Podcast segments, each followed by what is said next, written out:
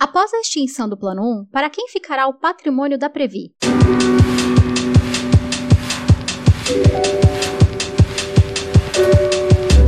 Esta pergunta é frequente entre as associadas e os associados da Previ e foi respondida pelo diretor de Seguridade, Wagner Nascimento, e também pelo conselheiro deliberativo Sérgio Ried durante a live dos eleitos da Previ, realizada no dia 10 de fevereiro.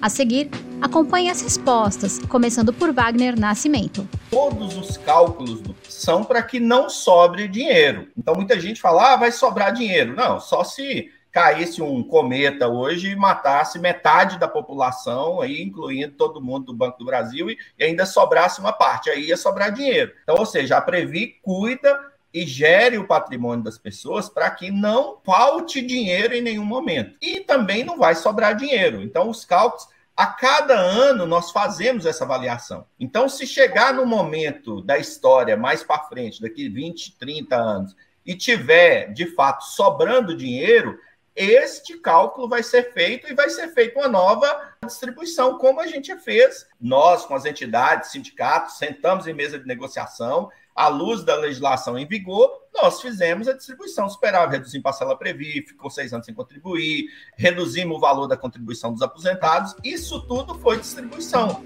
Wagner fez referência ao período entre 2006 e 2013, quando a Previ distribuiu 25 bilhões de reais de superávit em valores da época aos associados do Plano 1. Os mecanismos utilizados para a distribuição de todo esse recurso foram alteração de 8 para 4,8% no valor de contribuições mensais do plano de custeio, criação de benefício especial de proporcionalidade instituição do benefício especial de remuneração, que aumentou a base do salário de participação de 75% para 90% da remuneração, suspensão das contribuições por sete anos e, por fim, benefício especial temporário, o BET, que representou 20% do aumento nos benefícios entre 2011 e 2013, inclusive para pensionistas. Então é importante a gente lembrar que ao longo da história, recente inclusive, nós fizemos essa conta. Então, neste momento, o plano está em equilíbrio. É muito mais importante ele estar em equilíbrio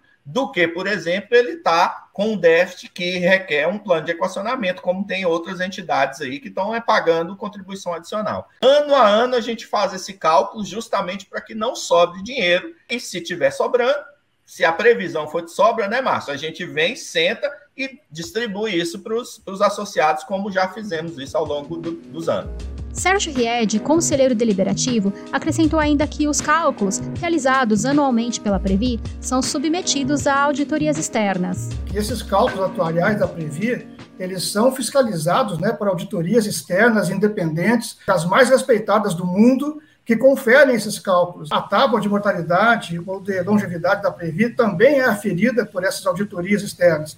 E a própria legislação não permite que sobre nem que falte, porque se faltar, nós temos que fazer o plano de equacionamento, que o Márcio se referiu lá no começo. Temos que cobrar contribuição extraordinária ou reduzir benefício. A própria lei não permite que falte dinheiro. E quando tem superávit, após três exercícios, os fundos são obrigados a distribuir. Então, é, essa hipótese simplesmente não existe. E só para coroar, né, para usar o bom humor, na hipótese caiu o cometa, ou, um asteroide aqui e matar metade da população, também nesse caso, você refaz o cálculo e é obrigado a distribuir superávit. Exatamente. Os que sobreviverem vão receber. Não vai esperar os anos que são previstos para as pessoas viverem ainda, que seja 50 anos, não, de imediato teria que ser repartido o superávit a, a partir do novo cálculo, né? De que tem menos beneficiário para receber esse dinheiro lá no futuro.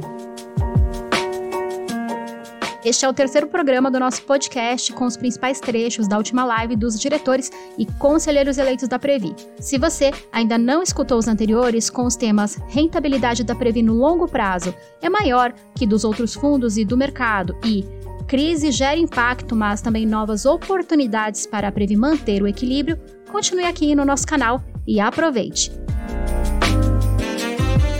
Até o próximo podcast, Associados Previ.